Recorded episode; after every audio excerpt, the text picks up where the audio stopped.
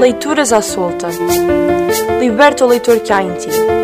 Um projeto das bibliotecas do Agrupamento Escola João de Areus Correia.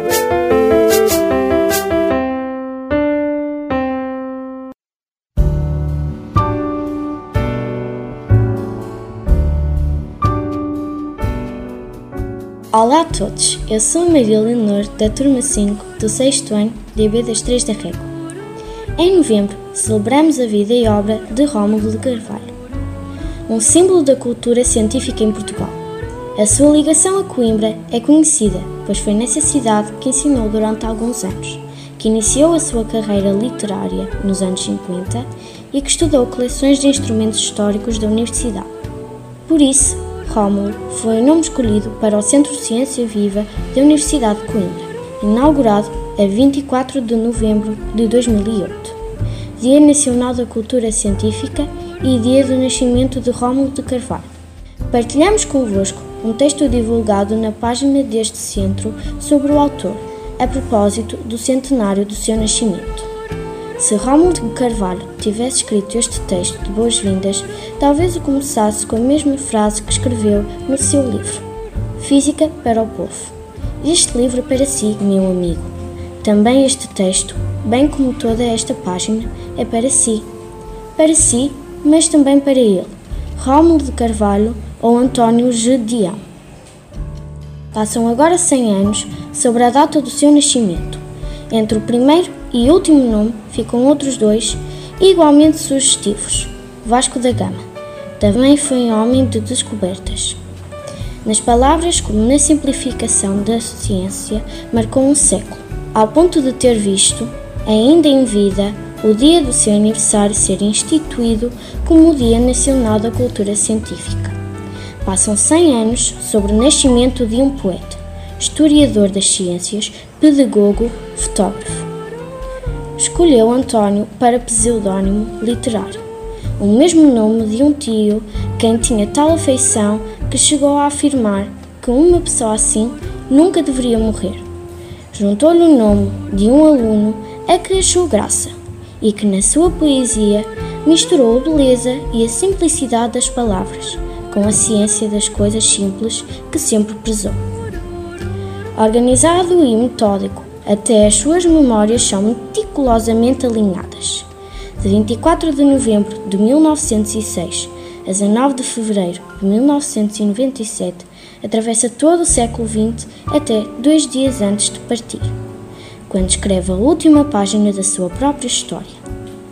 Ao primeiro capítulo chamou Nasci e ao último Adeus, deixando um espaço para a data da sua partida contou quantas vezes as músicas com poemas seus foram ouvidas na rádio em 1975. Em Portugal, 31.973 vezes. No estrangeiro, 7.279. A Pedra Filosofal aparecia em primeiro lugar do top, com 12.628 passagens. Leitor ávido absorvia o que de mais interessante encontrava e, a partir daí, produzia a sua obra. Fazia as suas próprias encadernações, onde guardava, para além das suas notas, recordações como penas de pássaros e fotografias. Guardava os seus documentos em caixas de madeira que construía, tal como a mobília do seu escritório. Gostava de ter sido marceneiro, se não tivesse sido professor e poeta. Na poesia, como na ciência, como na vida, foi simples como ele próprio, esta página procura revelar um pouco de quem foi e é. Rómulo de Carvalho, António Judião, cientista, poeta, pedagogo. Procurou sempre separar o professor do poeta, mas em todas as suas facetas a simplicidade e a beleza estavam sempre presentes. Procurei responder às suas prováveis interrogações, sempre de modo mais simples, escrevi um dia. O exercício foi esse e cabe-lhe a si avaliá-lo. Para terminar, vou ler-vos um excerto de um dos poemas da obra Linhas de Força, publicada em 1967. Poema para Galileu. Queria agradecer-te, Galileu, a inteligência das coisas que me deste Eu? E quantos milhões de homens como eu, a quem tu esclareceste, que os corpos caem tanto mais depressa quanto mais pesados são? Pois não é evidente, Galileu? Quem acredita que um poeta caia com a mesma rapidez que um botão de camisa ou de um seixo da praia? É, esta era a inteligência de, que Deus nos deu. Esperamos que tenham gostado deste tributo a um homem da ciência e da poesia. Prova viva de que mundos opostos se podem complementar. Até breve e boas leituras!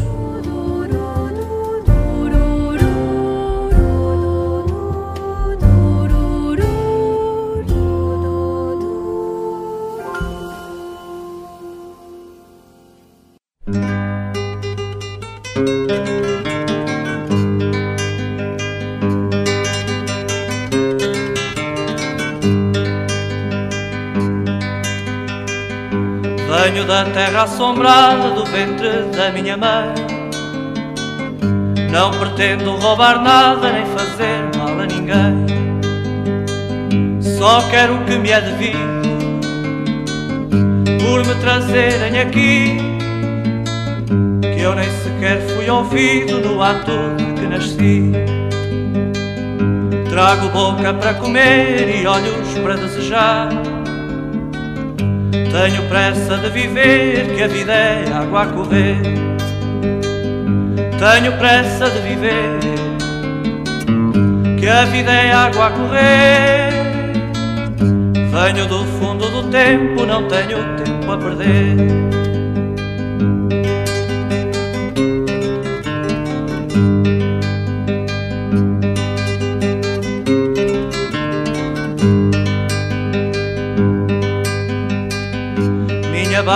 Barca aparelhada soltou o pano rumo ao norte. Meu desejo é passaporte para a fronteira fechada. Não há ventos que não prestem, nem marés que não convenham, nem forças que me molestem, correntes que me detenham. Quero eu e a natureza, que a natureza sou eu. E as forças da natureza nunca ninguém as venceu.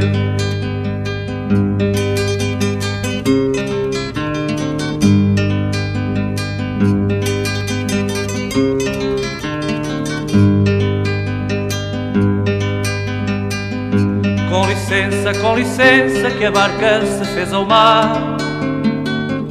Não há poder que me vença, mesmo morto e de passar. Não há poder que me vença, mesmo morto hei de passar. Com licença, com licença, com rumo à estrela polar.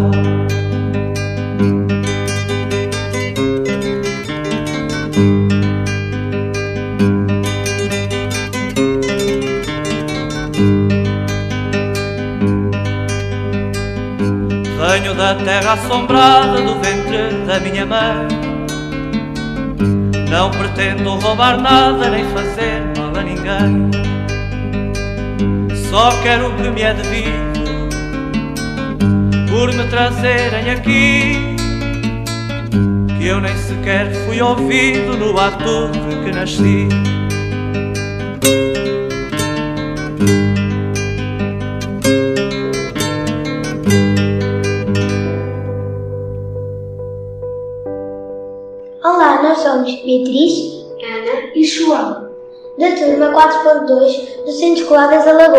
E vamos ler o poema Pastoral de António Judião.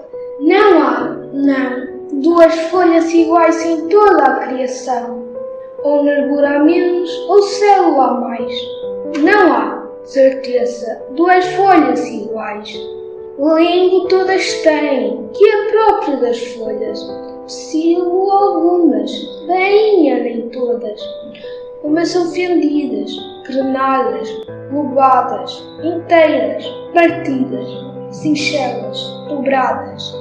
Outras acerosas, redondas, agudas, macias, viscosas, fibrosas, carnudas, nas formas presentes, nos atos distantes, mesmo semelhantes, são sempre diferentes. Umas vão e caem nos charcos cinzentos, e lançam apelos nas ondas que fazem.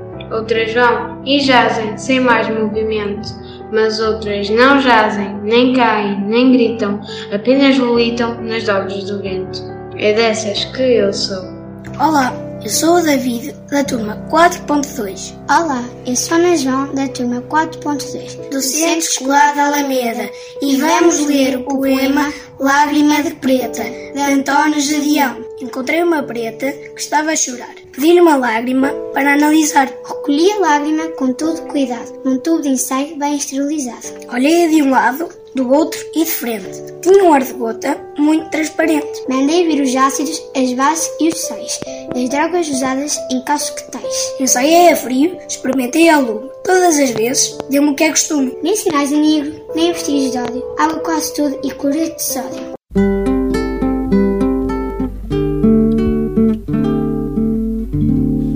Eles não sabem que o sonho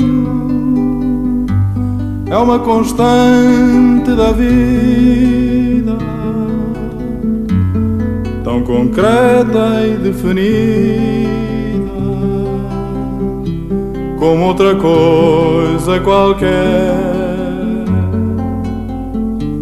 Como esta pedra cinzenta em que me sento e descanso, como este ribeiro manso, em serenos sobressaltos, como estes pinheiros altos, que em verde ouro se agita como estas aves que gritam em bebedeiras de azul. Eles não sabem que o sonho é vinho, é espuma, é fermento, bichinho alacre sedento focinho pontiagudo no perpétuo movimento. Eles não sabem que o som é telecor, é pincel, base, fusto ou capitel,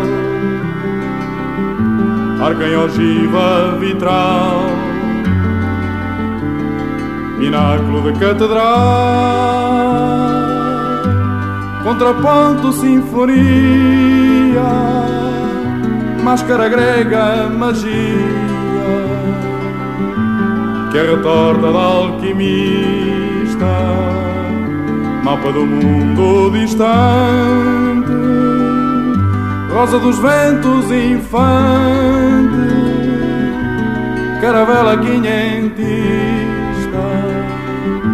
é cabo da boa esperança, ouro, canela, marfim, florete de espadachim, bastidor, passo de dança, colombina e arlequim, passarela voadora, para raios locomotiva, barco de proa festiva, alto forno geradora, cisão do átomo radar, ultrassom televisão, desembarca em foguetão na superfície lunar. Eles não sabem nem sonham o sonho comanda a vida e que sempre que um homem sonha, o mundo pula e avança como bola colorida. entre as mãos de uma criança. La la la la la